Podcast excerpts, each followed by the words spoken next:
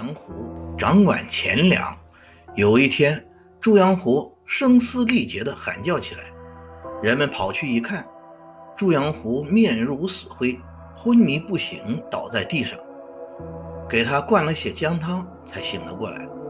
过了好一会儿，才说：“我坐在房间里批阅公文案卷，正当中午的时候，听见地下的砖响，有一个东西慢慢的把砖顶起来。”我怀疑是老鼠，用脚一踩，砖被踩平了。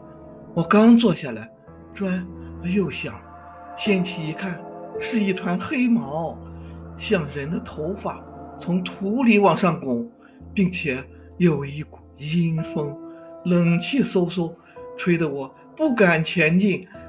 那东西渐起渐大，露出两眼，愤怒地瞪着我。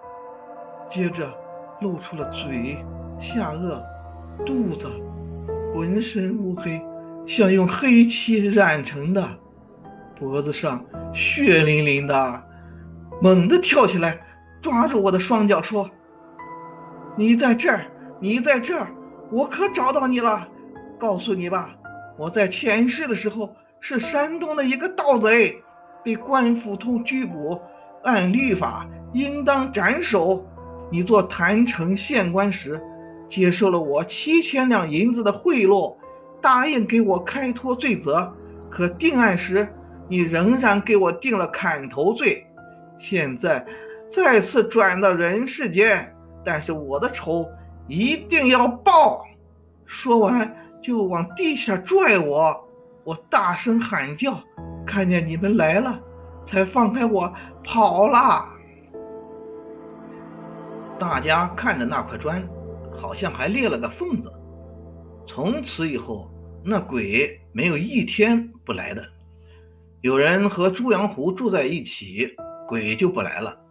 尤其害怕按察使迟恭，一听迟恭来了，鬼就抱着脑袋远远躲开了。迟恭在桌子上写了几行大字：“听说你这个恶鬼犯罪该死。”你怎敢大胆和执法官作对啊？你要报仇，也应该在前世报，怎么敢在今世报？快把你的供词写来。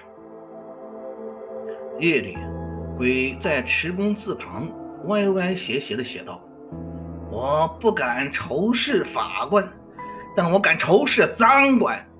我因抢劫杀了人，在阴司里多次受到。”炮烙酷刑，几十年来，我的面目都成了焦炭。每当受刑的时候，我就呼喊：“我该死！”但有答应我不死的人在。郯城县毛老爷接受我七千两藏银，难道不该判他的罪吗？我喊了六十年，起初不理我，现在我的罪渐渐受完了。阴司才答应给我放开枷锁，让我报仇。我的供词属实。徐公没办法，只好早晚陪伴着朱阳湖，命令仆人好好看护着他。过了一个多月，迟公生日，为了祝寿，在府前搭台唱戏，摆下生日酒宴，强拉着朱阳湖去看戏。朱阳湖说：“我是个等死的人，哪还有心思看戏啊？你若把我当朋友，可以多叫几个人来陪陪我。”迟公只好命仆人好好看护他。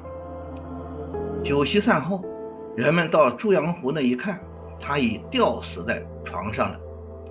石公和朱的朋友们责怪仆人为什么没有好好照看他。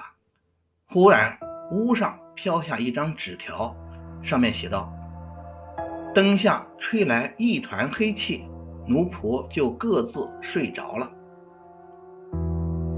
妖精说：“事出清袁枚所作《子不语》，人有时会记仇，没想到鬼记起仇来更狠，来世也不放过。而且他的理由也很强大。我不敢仇视法官，但我敢仇视赃官。